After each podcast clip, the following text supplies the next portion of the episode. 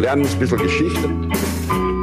Lernen ein bisschen Geschichte, dann werden Sie sehen, Herr Reporter, wie das sich damals entwickelt hat. Wie das sich damals entwickelt hat.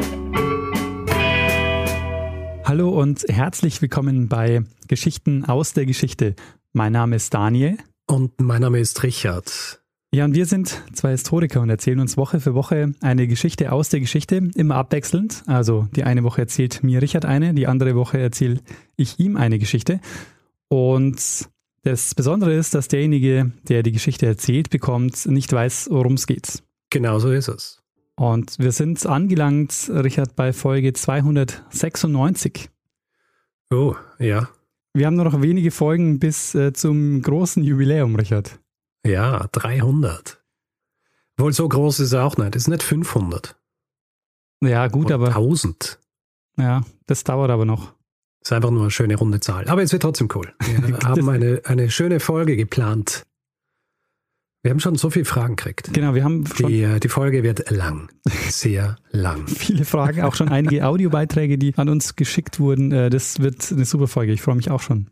Ja, Was ist los bei dir? Stau. Ah. Stau in der, im Wohngebiet. Na, keine Ahnung. Ja, ähm, Richard, kannst du dich erinnern, worüber wir letzte Woche gesprochen haben? Ja, natürlich. Äh, Du hast eine Geschichte, beziehungsweise die Geschichte der Axolotl erzählt. Axolotl. Und ähm, warum sie zu einem der wichtigsten Labortiere überhaupt wurden. Richtig.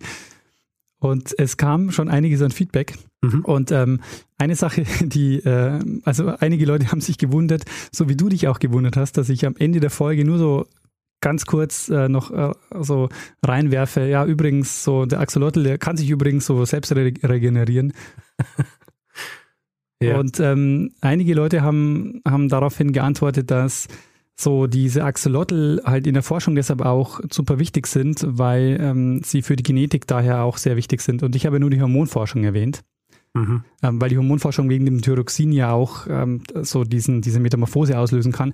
Aber deshalb war es eben für die historische Geschichte nochmal relevant, aber der Axolotl ist eben auch für die Genetik ein sehr wichtiges Labortier. Und äh, die andere Geschichte ist, ähm, die hast du erwähnt mit den Gremlins. Ja. Und das stimmt nicht ganz, ähm, weil die Ursprungsform nicht die Gremlins sind, sondern die Mogwais. Okay. Aber warum auch nicht äh, eine Folge, wo ich am Schluss wieder irgendwas einwerfe, das sich als falsch rausstellt? Ja, aber, dafür gibt es auch was, äh, was du richtig gesagt hast. Pokémon hat tatsächlich auch was mit äh, Axolotl zu tun. Es gibt nämlich einen Pokémon, der vom Axolotl inspiriert wurde. Sehr gut. Na gut, cancelt sich gegenseitig aus. Genau, Es wäre, als hätte gar nichts gesagt. richtig. Und es gibt natürlich eine Band, die heißt Axolotl, eine Metalband.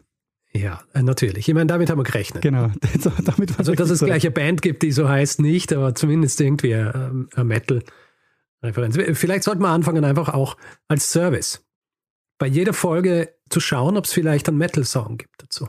Wir machen eine Können wir, dann können wir den immer, ja, genau, eine äh, Geschichten aus der Geschichte. Das könnte man eigentlich einmal starten. Wenn man fad ist, dann setze ich mich hin und mache zu allen beinahe 300 Folgen ähm, Metal-Playlist. Das, ist- das ist cool. Also das, äh, das nehme ich. Sehr gut. Ja, Richard, ähm, hast du noch äh, Feedback? Gibt es schon was Neues von Erwin Kreuz? Noch nicht, leider. Viele, viele Leute haben geschrieben und ähm, sind interessiert daran, auch herauszufinden, was aus Erwin Kreuz wurde. Wir haben auch gute Hinweise gekriegt, wie man es rausfinden kann, bin aber da noch nicht das Weiß auch gar nicht, ob, das, ob ich das eigentlich machen sollte. Ja? Weil wir sind ja eigentlich eher Chronisten und nicht äh, diejenigen, die dann hier wirklich eingreifen in die Geschichte. Ja, Äh, andererseits kann man sagen, dadurch, dass wir aufgerufen haben dazu, haben wir jetzt schon eingegriffen in die Geschichte. Ja. Es ist wie, wie bei Star Trek mit der, mit der Directive, ja, dass du in gewisse Dinge nicht eingreifen solltest. Aber ja, schauen wir mal. ja. Äh, ich irgendwie, ich habe im Gefühl, dass da noch was kommt. sehr gut. Da bin ich mal gespannt. Die große Enthüllung machen wir dann zur 300. Schauen wir. Aber nach vier Wochen Zeit. Sehr gut. Ja, Richard, das bedeutet, ähm, ich habe letzte Woche eine Geschichte erzählt. Ähm, du bist diese Woche dran und ich hoffe, du hast uns was mitgebracht. Ja. Daniel, wir werden in dieser Folge, nachdem ich ja in den letzten zwei Folgen, die ich gemacht habe, äh, jeweils eine Geschichte über Männer im 20. Jahrhundert erzählt habe, werde ich diesmal ins Mittelalter springen und ich werde die Geschichte zweier Frauen erzählen. Sehr gut. Aber nicht irgendwelcher Frauen, sondern ich werde die Geschichte zweier Johannas erzählen. Mhm. Ja. Genauer werde ich äh, die Geschichte einer Auseinandersetzung erzählen, die sehr selten, aber doch auch als der Krieg der beiden Johannas dargestellt wird. Und weil mir das Ganze noch nicht reicht, wird diese Geschichte nicht nur voller Johannas, sondern auch voller Johanns sein. ähm, in der Geschichte wird es gehen, vor allem um eine Frau, die in Abwesenheit ihres Ehemanns die Dinge selbst in die Hand nimmt Aha. Und dafür dann später, vor allem im viktorianischen Zeitalter, ziemlich gefeiert wurde. Ja. Ist es eine Johanna, die ich kenne? Wahrscheinlich nicht. Okay. Aber sie kommt aus einer Zeit, die du wahrscheinlich kennst und woher du auch eine Johanna kennst. Verstehe, okay. Das waren jetzt genug Anspielungen. Ja, also zuerst einmal der Rahmen für diese Geschichte. Wir springen ins Jahr 1341 und der Ort ist das Herzogtum Bretagne ja, im Westen Frankreichs. Mhm.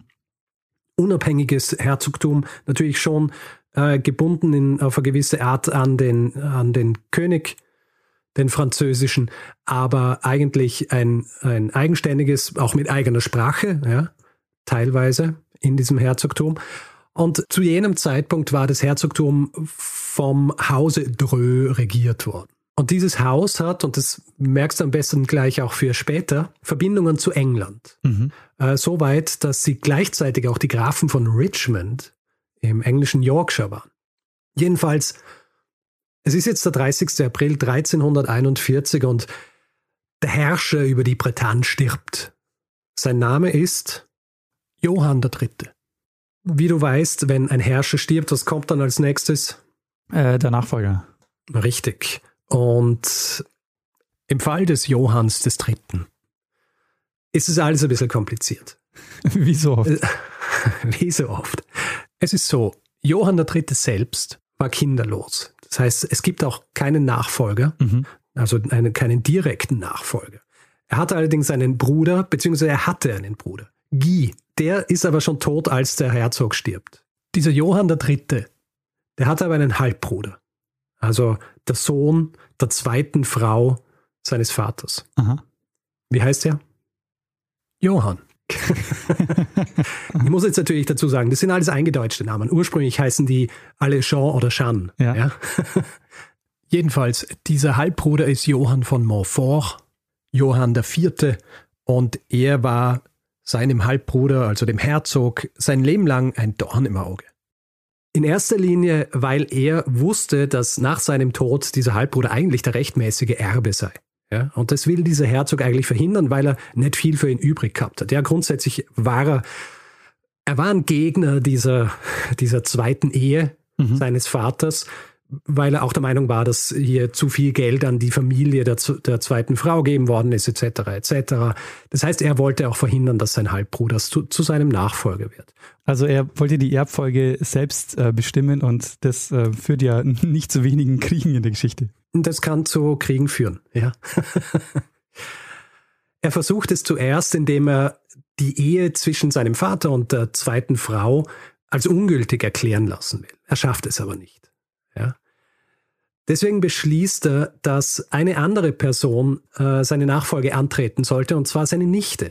Also die Tochter seines toten Bruders Guy, beziehungsweise Guido. Mhm. Er will sie als Erbin einsetzen und was glaubst du, wie heißt sie? Ähm, warte mal, lass mich raten. Äh, Johanna. Johanna von Pontièvre Aha. ist die erste Johanna unserer Geschichte. Wissend, dass sie es als Frau schwer haben wird in der Bretagne, als Herrscherin, verheiratet er sie und er verheiratet sie mit Karl von Blois. Und Karl von Blois kommt selber aus einer sehr mächtigen Familie und was sich später für ihn als recht hilfreich herausstellen wird, er ist der Sohn von Marguerite de Valois und sie ist die Schwester des französischen Königs, Philipps IV. Mhm. Das heißt, eigentlich sollte jetzt alles gebonkt sein, wie man so schön sagt, ja, salopp. Allerdings gibt es ein kleines Problem. Aus nicht bekannten Gründen, hat er sich ungefähr ein Jahr vor seinem Tod, also im Jahr 1340, mit seinem Halbbruder versöhnt und hat ihn doch testamentarisch zu seinem Nachfolger auserkoren. Ach komm, das, das, das kommt aber dann erst. Na, na, das kommt dann raus, als er stirbt, beziehungsweise bevor er stirbt, als so schon angeschaut wird, äh, wer sein Nachfolger sein soll, etc. Und es ist für alle natürlich jetzt ein bisschen schwierig, weil die haben sich jetzt schon an den Gedanken gewöhnt, dass seine Nichte bzw. Karl von Blois die Nachfolge antreten werden. Und sie, sie fragen ihn sogar am Totenbett wieder, was das jetzt damit auf sich hat. Und angeblich soll der Herzog, während er im Sterben gelegen ist und sie ihn ausgefragt haben, was es jetzt soll und wer jetzt tatsächlich Nachfolger werden soll, soll er gesagt haben, bei Gott, lasst mich in Ruhe und stört meinen Geist nicht mit solchen Dingen. Also der hat die Nase voll gehabt, der wollte eigentlich nur noch sterben, höchstwahrscheinlich. Und wollte sich nicht mehr drum kümmern. Das heißt, er ist tot und jetzt stehen sich diese zwei Parteien gegenüber, ja. Und beide beanspruchen jetzt eben für sich die Herrschaft über die Bretagne. Das Ganze wird dann natürlich von Juristen äh, gewälzt. Ja, also sie versuchen hier herauszufinden, wer hat jetzt wirklich den Anspruch etc. etc. Vielleicht können sie es schaffen, die Johanna und ihren Mann Karl tatsächlich auf diesen Herzogsthron zu setzen. Es wird aber keine Entscheidung getroffen, keine juristische. Beide Ansprüche sind halt gerechtfertigt. Ja, also die eine Seite ist Johanna mit Karl längste Zeit als Nachfolgerin auserkoren. Die gesamten Adligen, die sind auf ihrer Seite. Ja, die, die wollen, dass das passiert.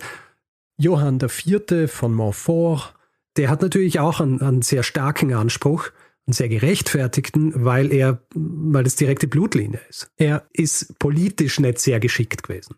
Also er hat wenig Unterstützung innerhalb des Adels und er weiß, ihm bleibt jetzt eigentlich nicht viel über, wenn er wirklich die Bretagne haben will, als Taten zu setzen. Er muss das faktisch machen, ja, was hier auf dem Papier steht. Und deswegen besetzt er die Hauptstadt Nantes. Er beschlagnahmt den Schatz des Herzogtums, der sich einerseits in der Kathedrale von Nantes befindet. Der größte Teil befindet sich aber in der Stadt Limoges, die ungefähr 200 Kilometer entfernt ist. Da reist er hin, holt den Schatz und im Laufe der nächsten Monate besetzt er größere Teile dieses Herzogtums.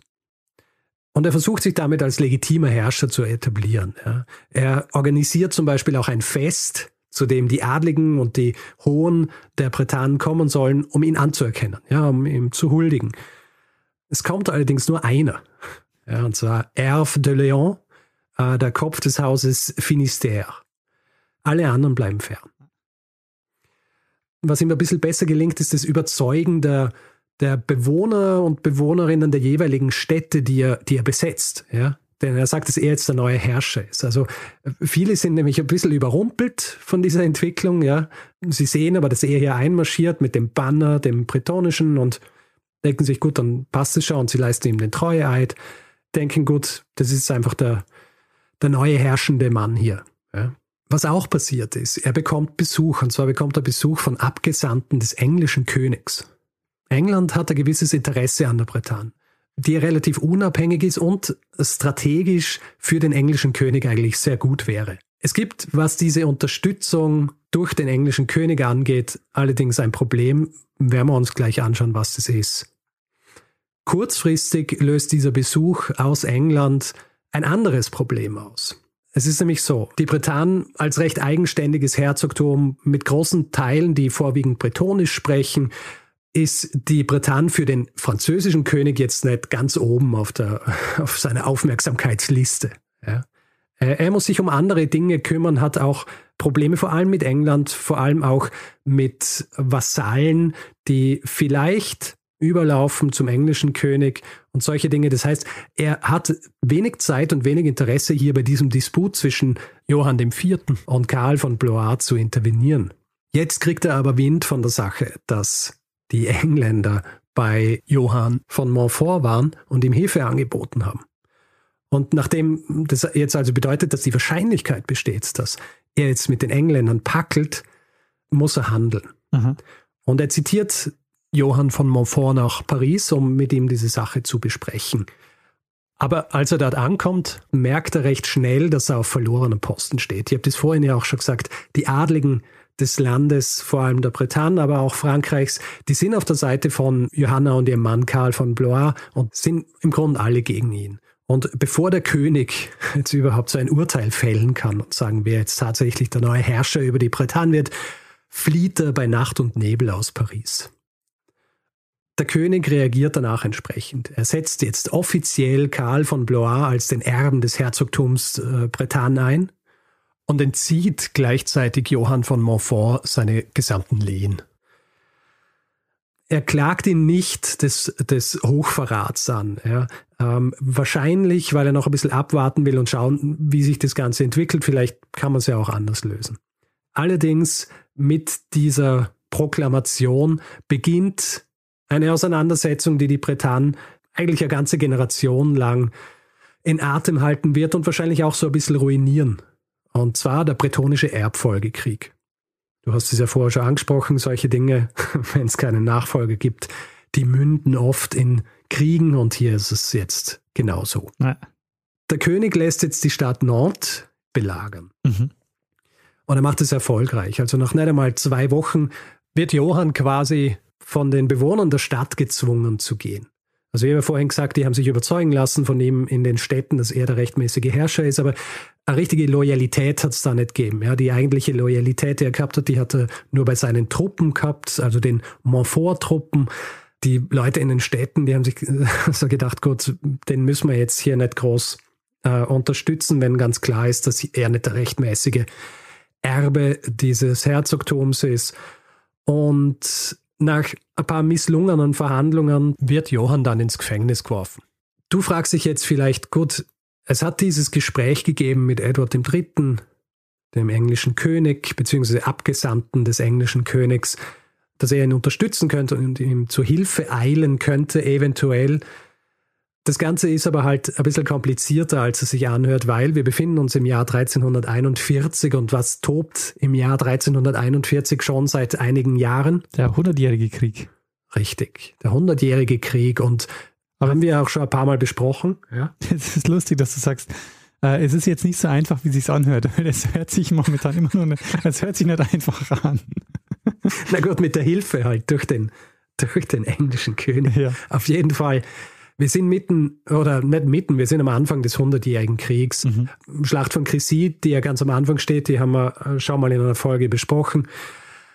Allerdings im Jahr 1341 hat Edward III. ein Problem, wenn es darum geht, dass er irgendjemandem in Frankreich zu Hilfe eilt. Und zwar herrscht ein Waffenstillstand. Es herrscht ein Waffenstillstand, der bis in den Juni des Jahres 1342 andauern sollte. Und der auch eigentlich nur der Beginn von Friedensverhandlungen sein sollte. Das heißt, eigentlich hat Edward keine Möglichkeit, im Jahr 1341 Johann von Montfort zu Hilfe zu eilen. Das bedeutet, wir können jetzt eine Person kennenlernen, die für die weiteren Geschicke des Hauses Montfort und der Bretagne wahnsinnig wichtig sein wird. Und zwar ist es die Frau von Johann von Montfort. Und kannst du dir vorstellen, wie sie heißt? Ähm, lass mal überlegen, vielleicht heißt sie Johanna. Sie heißt Johanna. Johanna von Flandern. Ja. Diese Johanna von Flandern ist seit März 1329 mit ihm verheiratet und befindet sich zu dem Zeitpunkt, als ihr Mann äh, sich den belagernden Streitkräften stellt, in der Stadt Rennes. Gemeinsam mit dem herzöglichen Schatz und auch den eigenen Streitkräften, also den äh, Streitkräften von Montfort. Und Johanna von Flandern, die, die ist sehr gescheit. Es heißt sogar, dass sie wahrscheinlich diejenige war in dieser Ehe, die die ganzen großen Ideen gehabt hat, die politischen, die militärischen. Und das merkt man jetzt. Das Erste, was sie macht, ist, dass sie ihren Sohn, der zu jenem Zeitpunkt zwei Jahre alt ist, zum rechtmäßigen Erben des Herzogtums einsetzt oder ernennt. Ja? Sie macht es aus zwei Gründen. Einerseits, um Karl von Blois bzw. dem französischen König Philipp klarzumachen, dass hier jetzt nicht nur ihr Mann ihm und Karl im Weg steht, sondern auch gleich ein weiterer entsprechender Erbe des Herzogtums. Er macht alles wieder um einiges komplizierter. Ja. Ein zweiter Grund ist die recht hohe Wahrscheinlichkeit, dass der König von Frankreich Philipp ihren Mann eventuell als Verräter hinrichten lässt. Um sich dann vielleicht sogar selber dieses Herzogtum unter den Nagel zu reißen oder um es ähm, seinem Neffen Karl von Blois zu geben. Und Johanna hofft jetzt, dass sie durch das Einsetzen ihres Sohnes als Erbe dem König einen Grund geben könnte, ihren Mann am Leben zu lassen. Ja, weil er sieht, es bringt eh nichts, ihn hinzurichten, weil es gibt da jetzt einen weiteren Erben. Der Sohn übrigens von Johanna und Johann heißt Johann. Johann V. Es gibt noch einen dritten Grund, warum sie ihren Sohn einsetzt und nicht einfach selbst die Zügel in die Hand nimmt hier. Ja, und das hat wie so oft mit der Tatsache zu tun, dass sie eine Frau ist. Ja, also ähnlich wie dieser Grund, warum die andere Johanna Karl von Blois als Mann bekommen hat. Ja. Es geht einfach darum, dass sie mehr Möglichkeiten hat, wenn's, wenn sie quasi diejenige ist, die zuständig ist für den männlichen Erben. Also es ist so, die, die Truppen, die sie jetzt befehligt, die waren ihrem Mann gegenüber loyal. Allerdings gibt es von König Philipp ähm, eine angebotene Amnestie für all jene Truppen, die sich lossagen von ihnen und überlaufen. Ja. Deswegen muss sie hier ein bisschen vorsichtig sein und sie, sie muss auch schauen, dass sie jetzt ihr gegenüber genauso loyal sind wie ihrem Vater und über diesen Umweg, dass sie jetzt ihren Sohn zum, zum neuen Herrscher über die Bretagne macht, obwohl er nur zwei Jahre alt ist. Ähm, damit erhofft sie sich, dass das funktioniert und es funktioniert auch. Was sie auch macht, ist, sie verwendet den herzoglichen Schatz, um, um den Truppen und auch den Befehlshabern dort Geschenk zu machen, ja, um sie auf ihrer Seite zu halten. Und Johanna, weil ihr klar wird, dass sie nicht in der Lage sein wird, das gesamte Herzogtum mit den Truppen, die ihr zur Verfügung stehen, zu verteidigen, beschließt Rennes, das im Osten des Landes liegt und tief in, am Gebiet des sehr loyal gegenüber Karl von Blois war. Sie beschließt, diese Stadt zu verlassen und sich eher auf den Süden und den Westen der Bretagne zu konzentrieren. Gemeinsam mit, mit ihren Truppen unter dem Kommando eines gewissen Geoffrey de Mestrois bewegt sie sich dann also gen Westen des Herzogtums und sie macht dann schließlich die Stadt Enbon zu ihrem Hauptquartier. Enbon ist zu diesem Zeitpunkt eine kleine Stadt an einem Küstenfluss namens Blavet. Strategisch ist sie für Johanna sehr gut geeignet. Es ist zwar eine kleine Stadt, aber sie verfügt über alte, sehr dicke Mauern, was genau das ist, was man braucht, wenn man sich vor ähm, französischen Truppen verschanzen will. Es kommt dann eine Aufforderung, eine offizielle Aufforderung des Königs, dass sie die Stadt verlassen soll. Sie weiß allerdings, dass das mehr oder weniger eine leere Drohung ist, weil der französische König eigentlich mehr damit beschäftigt ist, seine, seine Truppen woanders zusammenzuziehen, weil er trotz des Waffenstillstands mit England immer vorsichtig sein muss, dass nicht vielleicht was aus England kommt. Und er hat andere Sorgen, was das angeht. Und deswegen schafft sie seinen Waffenstillstand auszuhandeln mit ihm. Der Waffenstillstand, der, der kauft ihr Zeit. Also einerseits, um sich darauf vorzubereiten, was unweigerlich kommen wird, nämlich eine Belagerung der Stadt. Und sie möchte damit auch äh, den Streitkräften des englischen Königs mehr Zeit geben, ihr zu helfen. Es ist nämlich so, die Abgesandten Englands äh, sind zwar zu ihrem Mann gekommen und haben Hilfe angeboten, es hat sich aber nicht wirklich was Fixes daraus ergeben. Äh, was Johanna macht, ist, sie schickt noch einmal Abgesandte nach England, die dann auch sehr konkret anbieten, dass zum Beispiel der König, der immer unter Geldnot gelitten hat, vor allem, äh, weißt du, wenn man, wenn man Krieg führt, braucht man immer Geld, um die Truppen auszurüsten und so weiter. Dem bietet sie an, als Pfand quasi den Schatz des Herzogtums und sagt, wenn er kommt, dann kriegt er das und eventuell kann er dann sogar das gesamte Herzogtum unter die, unter die Herrschaft Englands stellen. Ja. Was ja nicht so außergewöhnlich wäre, weil wir wissen das ja aus unserer Folge über die Schlacht von Crécy. Es hatte äh, Gegenden in Frankreich gegeben, die waren quasi unter der Hoheit des englischen Königs. Mhm, ja. Und Edward III., der sagt auch zu, ja, der sagt ihr Hilfe zu, sobald sich's halt ausgeht. Und so im Frühjahr 1342 bereitet sich jetzt also Johanna von Flandern und die Stadt Enbon auf eine Belagerung vor. Und zwar Belagerung durch die Truppen von Karl von Blois bzw. des französischen Königs. Es gibt einen berühmten Chronisten des Hundertjährigen Kriegs, der ist uns in der, in der Folge über die Schlacht von Crécy schon einmal untergekommen. Froissart. Der übrigens Jean heißt, also auch Johann. Froissart der schreibt über Johanna von Flandern, dass sie in den Tagen vor der Belagerung auf dem Pferd, und zwar in Rüstung, durch die Stadt geritten sei, um die Leute zu motivieren, alles zu geben, um die Stadt zu halten. Ja. Also nur damit wir uns das jetzt auch richtig vorstellen, wenn ich sage Rüstung, ist es nicht so diese vollständige Plattenrüstung, wie, wie man sie landläufig so kennt. Zu jenem Zeitpunkt hat es die so noch nicht gegeben. Es war wahrscheinlich eher so, wenn jetzt Froissart von einem Harnisch schreibt, dann war es eher ein Kettenhemd und darunter so eine Lederweste und oder Leder, Ledermantel und dann vielleicht noch so ein paar Stahlplatten für ein bisschen mehr Schutz. Aber auf jeden Fall, hier haben wir eine Frau, die in Rüstung auf dem Pferd herumreitet und wirklich die militärische Rolle ihres Mannes übernimmt. Also sie ist jetzt quasi die Beschützerin des rechtmäßigen Herzogs der Bretagne, ihres Sohnes, und sie ist die neue militärische Führerin der Truppen. Sie schafft es auf jeden Fall, die Menschen von Enbon äh, davon zu überzeugen, dass sie die französischen Truppen abwehren und als die Truppen von Karl von Blois dann tatsächlich im Mai 1342 eintreffen, beginnen gleich heftige Kämpfe. Ja, am ersten Tag gibt es schon einige Scharmützel und ähm, die Bretonen können diesen Truppen leicht standhalten. Am zweiten Tag ein bisschen weniger Kämpfe dann. Am dritten Tag greifen die Truppen von Blois dann aber direkt die Stadt an. Während dieser ersten Tage ist Johanna von Flandern tatsächlich auch aktiv dabei. Ähm, ob sie tatsächlich mitgekämpft hat, ist fraglich.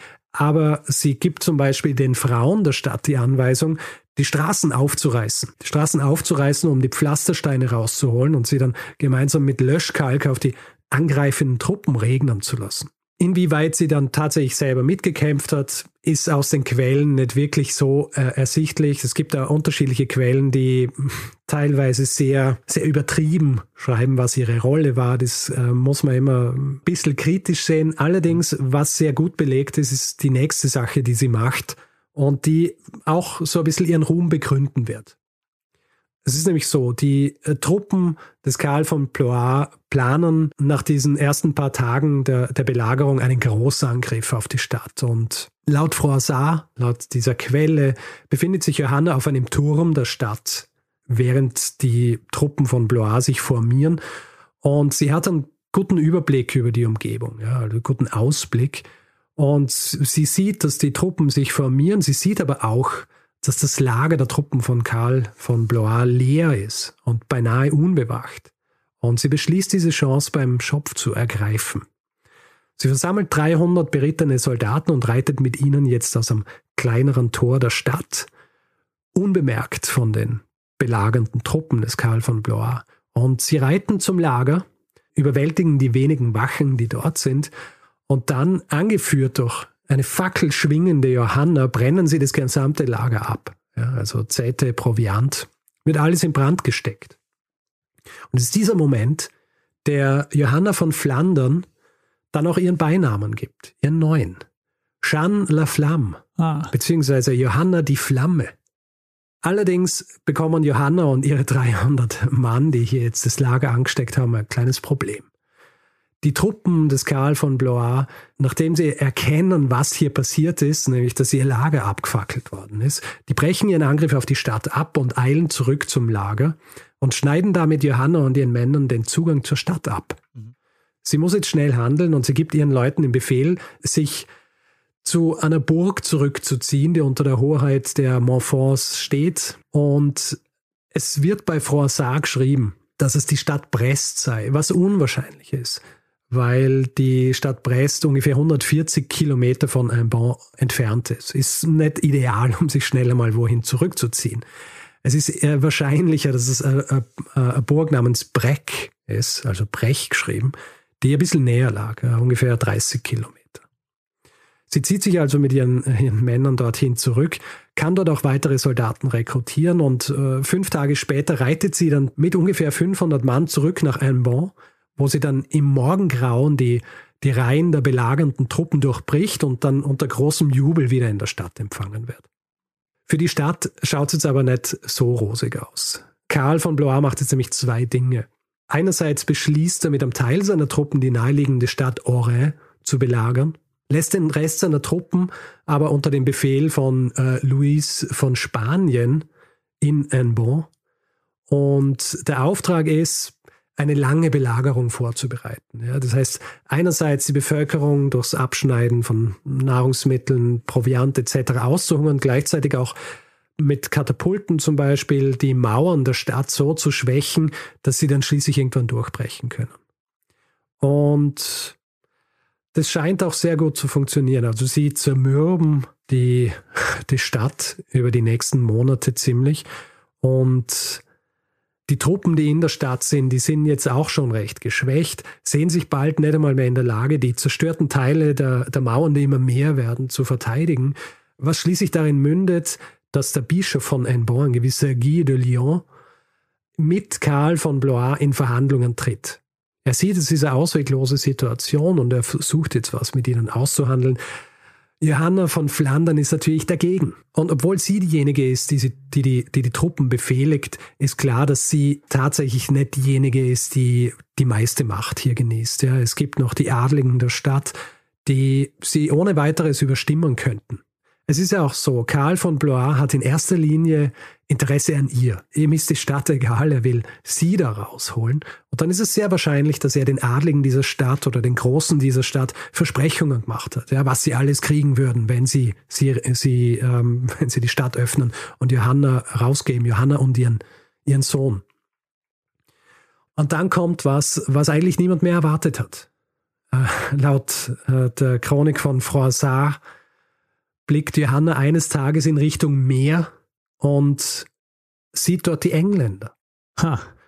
Ähm, kann so natürlich auch nicht ganz stimmen. Ich habe vorhin gesagt, ein Ball liegt äh, an, einem Küstenfluss im Blavet. Das, also die Stadt ist ein bisschen weit weg vom Meer entfernt, um aufs Meer blicken zu können. Ja? Also es ist wahrscheinlich ein bisschen ausgeschmückt. Es ist auch wahrscheinlich so ein bisschen ausgeschmückt, dass die ähm, einfach so übers Meer kommen direkt von England, weil tatsächlich waren die Engländer schon ein bisschen länger in Frankreich, in anderen Gegenden. Aber was wichtig ist, ist, sie kommen jetzt und sie kommen Johanna zu Hilfe, beziehungsweise den Truppen von Montfort. Angeführt werden sie von einem gewissen Sir Walter Morney und es ist kein großes Heer. Ja? Also selbst wenn es das richtige Heer der Engländer gewesen wäre, das war zu jener Zeit nicht wahnsinnig groß. Es ist wirklich nur ein kleiner Trupp. Also du musst wirklich dir vorstellen, es sind wahrscheinlich nicht mehr als 50 Mann, also Soldaten und ungefähr 200 Bogenschützen. Mhm. Ja. Aber es sind Bogenschützen und die Bogenschützen kennen wir ah, Langbogen. aus einigen Folgen. Ja, natürlich, Langbogenschützen. Langbogen. Und die sind ja äh, gefürchtet. Ja. Und mit diesen wenigen Mann schafft Moni die Belagernden so zu stören, beziehungsweise so diese Belagerung zu stören, dass er zum Beispiel auch ein Katapult zerstören kann, den sie verwenden, dass Karl von Blois beziehungsweise die Belagernden beschließen, die Stadt Aimban einfach sein zu lassen, ja? die Belagerung abzubrechen und sich anderen Besitztümern äh, der Montforts zu widmen in der Gegend und die vielleicht einzunehmen. Und äh, Aimban ist frei und somit auch Johanna von Flandern. Mhm. Die gesamte Auseinandersetzung, also der gesamte bretonische Erbfolgekrieg, die wird sich noch einige Jahre hinziehen. Johann von Montfort selbst stirbt im Jahr 1345, woraufhin Johanna noch einmal für kurze Zeit die Macht im Haus Montfort übernimmt. Vor allem um die Ansprüche ihres Sohnes, Johanns V., gegenüber Karl von Blois zu schützen. Sie wandert dann aber schließlich nach England aus, wo sie anfangs recht willkommen ist. Ja, also sie hatte eigentlich eine gute Beziehung zu Edward III. Sie wird aber dann schließlich vom König in Gewahrsam genommen. Es ist nicht ganz klar, warum, aber es ist wahrscheinlich, dass sich Edward erhofft hat, dadurch selber mehr Einfluss in der Bretagne zu haben, wenn, wenn er Johanna von Flandern wegsperrt. Trotzdem lebt sie noch so lang um den Sieg ihres Sohnes über das Haus von Blois mitzuerleben, was im, im Jahr 1364 passiert. Das heißt, ihr Sohn Johann V. wird dann tatsächlich zum Herzog der Bretagne. Sie selber wird aber nie wieder in die Bretagne zurückkehren und sie stirbt dann wahrscheinlich im Jahr 1374. In Gefangenschaft? In Gefangenschaft in England. Also die Gefangenschaft, in der sie ist in England, musst du halt vorstellen, wie gut ich bin gefangen auf dem Schloss. okay. und am Garten oder am Park oder so, ja.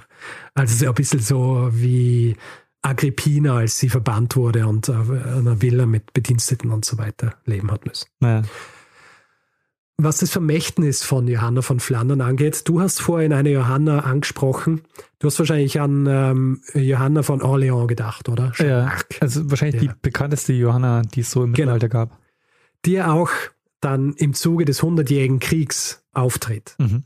Es ist tatsächlich sehr wahrscheinlich, dass über die Darstellung der Johanna von Flandern bei Froissart Jeanne d'Arc beeinflusst wurde. Dass Jeanne d'Arc von den Taten der Johanna von Flandern beeinflusst war. Ah. Ja. Und es ist auch so, dass dann später, also im viktorianischen Zeitalter, äh, Johanna von Flandern so als feministische Ikone gefeiert wurde. Ja, also eine, die die Dinge selbst in die Hand nimmt, die nicht einfach nur das ist, was man im Englischen Damsel in Distress nennt. Ja. Ja. Also eine Frau, die sich nicht wehren kann. Und wie so oft natürlich wird sie dann schließlich auch noch im Zug der bretonischen Nationalbewegung gefeiert. Ja, als, als jemand, der sich gegen die Besetzung der Franzosen aufgelehnt hat. Damit bin ich fast durch mit meiner Geschichte über die unterschiedlichen Johannas und Johanns. Ich habe mir aber gedacht, es passt hier ganz gut, noch einen Bonus hinzuzufügen, eine weitere Frau, und zwar eine weitere Johanna, weil es so gut passt. Es ist nämlich so, im Zuge dieses Konflikts, im Zuge des bretonischen Erbfolgekriegs, gibt es nochmal eine Johanna, die wohl auch ähm, sehr ähnliche Dinge gemacht hat. Äh, ihr Name ist Johanna von Clisson. Und ihre Geschichte ist so, sie ist die Frau eines bretonischen Adligen, und dieser bretonische Adlige hätte eigentlich eine Stadt im Jahr 1343 verteidigen sollen, die von den Engländern dann belagert wurde. Aha. Allerdings wird diese Stadt eingenommen und ihr Mann wird von Karl von Blois vorgeworfen, dass er die Stadt nicht gut genug verteidigt hat, vielleicht sogar unter einer Decke mit den Engländern steckt.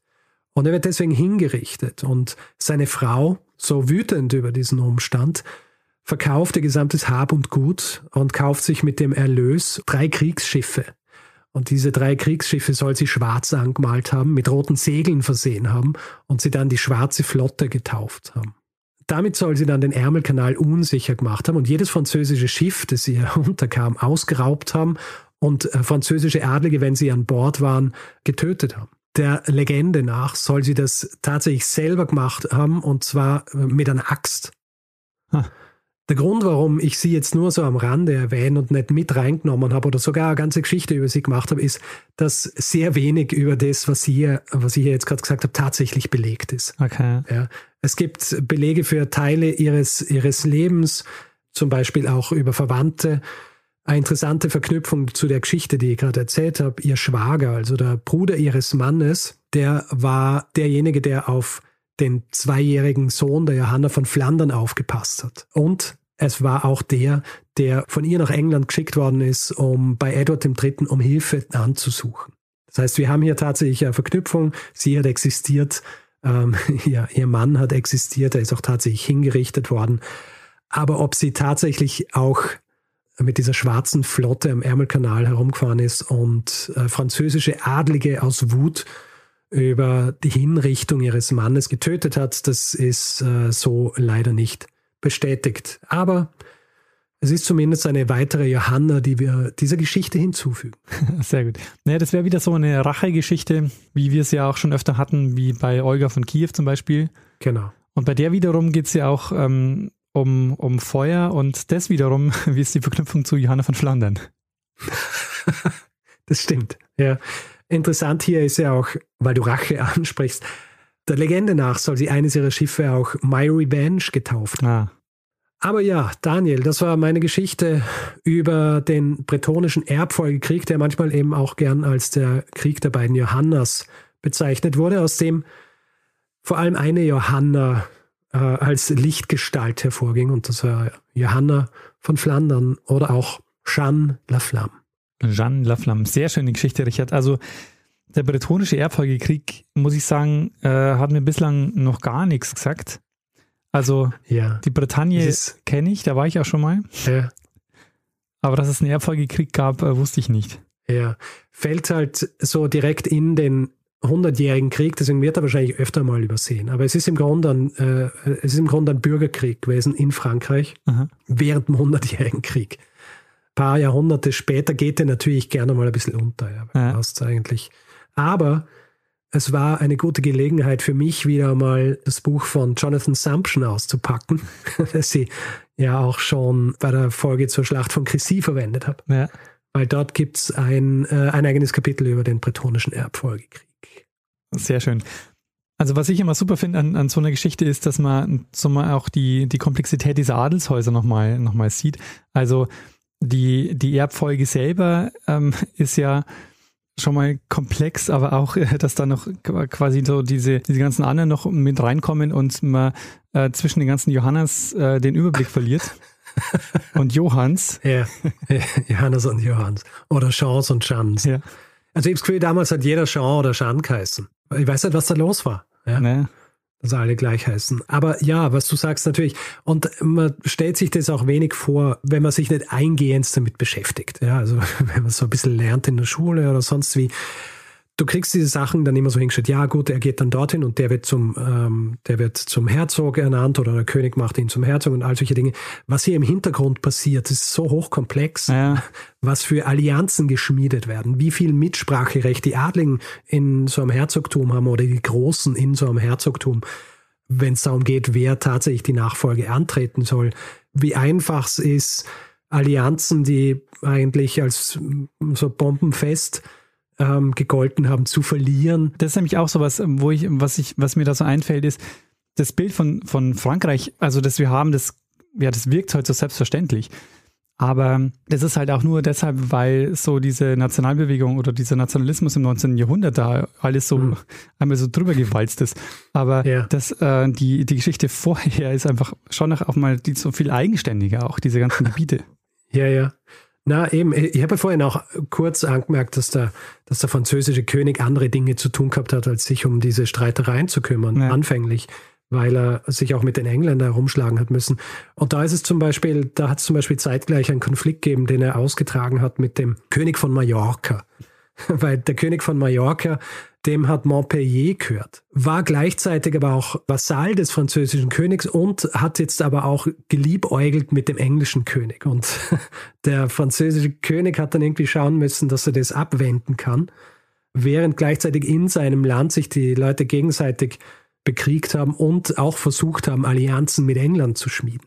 Ja. Also dieses Frankreich gegen England, wie man sich es beim Hundertjährigen Krieg so vorstellt, das hat so ja auch nicht existiert. Ja. Aber ja, dass es den König von Mallorca wirklich gab, ist sensationell. Also ja. ich habe mir vorher nie Gedanken darüber gemacht, aber und der König von Mallorca. Ich glaube, ich, ich, ich, glaube, ich habe den König von, von äh, Mallorca schon einmal ähm, erwähnt bei der Schlacht von Chrissy, weil der hat da mitgekämpft. Ich stelle mir da jemand anders vor als König von Mallorca. Wer ist der König von Mallorca heutzutage? Er äh, kennst du nicht? Ja, ja, aber, aber, aber mir fällt der Name. Achso, ähm, Jürgen Drews. Ah, Jürgen Drews. ja. Nein, es, äh, den hat es tatsächlich gegeben. Der hat unterschiedliche Küstenregionen und so ähm, ähm, beherrscht und eben auch Teile, äh, Teile Frankreichs. Ja, sehr spannend, Richard. Also ähm, vielen Dank für die Geschichte. Hast du dem noch was hinzuzufügen? Nein. Dann würde ich sagen, wir gehen über zum nächsten Teil dieses Podcasts. Feedback-Hinweis-Blog. Sehr gut. gut. Also, wer Feedback geben will zu dieser Folge oder anderen, kann es per E-Mail machen, feedback.geschichte.fm, äh, kann es auf Twitter machen. Äh, da haben wir einen Account Geschichte FM. Kann das auf Facebook machen, kann es auf unserer Website machen, geschichte.fm. Da kann man unter jeder Folge kommentieren. Wer uns auf Spotify hört, kann uns dort folgen und wer uns bewerten will, Sterne vergeben, Kritiken oder Reviews schreiben, kann das zum Beispiel auf Apple Podcasts machen oder auf panoptikum.io oder grundsätzlich überall, wo man Podcasts bewerten kann. Wer keine Lust hat, hier in diesem Podcast Werbung zu hören, hat die Möglichkeit, via Steady sich einen Feed zu kaufen für 4 Euro im Monat. Da bekommt ihr dann die Folgen jeweils auch Mittwochvormittag, aber eben ohne Werbung ausgespielt. Ihr findet das Ganze unter geschichte.fm slash steady. Außerdem freuen wir uns, wenn ihr uns ein bisschen was in den Hut werft und uns dabei unterstützt, hier jede Woche eine Geschichte zu erzählen. Ihr findet alle Hinweise, die ihr braucht, um uns ein bisschen was zukommen zu lassen, auf der Webseite. Da haben wir ähm, alles aufbereitet und den Link dazu findet ihr in den ähm, Show Notes jeder Folge. Wir bedanken uns in dieser Woche bei Nathaniel, Melissa, Friedrich, Alexa, Marcel, Andreas, Christian, Ramona, Janis, Julian, Katrin, Hans, Matthias, Julian, Thomas, Lisa, Michael, Florian, Josep, Julian, Antje, Susanne, Moritz, Ulrich, Stefan, Markus, Maximilian, Judith, Michael, Torge, Marco, Alina, Dirk, Annika, Sebastian, Iris, Roger, Reto, Thorsten, Cora und Dominik. Vielen, vielen Dank für eure Unterstützung. Ja, vielen herzlichen Dank. Gut, dann würde ich sagen, machen wir das, was wir immer machen am Ende dieses Podcasts. Geben wir der einen Person das letzte Wort, die sie immer Bruno Kreisky. Lernen ein bisschen Geschichte. Lernen ein bisschen Geschichte, dann werden Sie sehen, der Reporter, wie das sich damals entwickelt hat wie das sich damals entwickelt hat.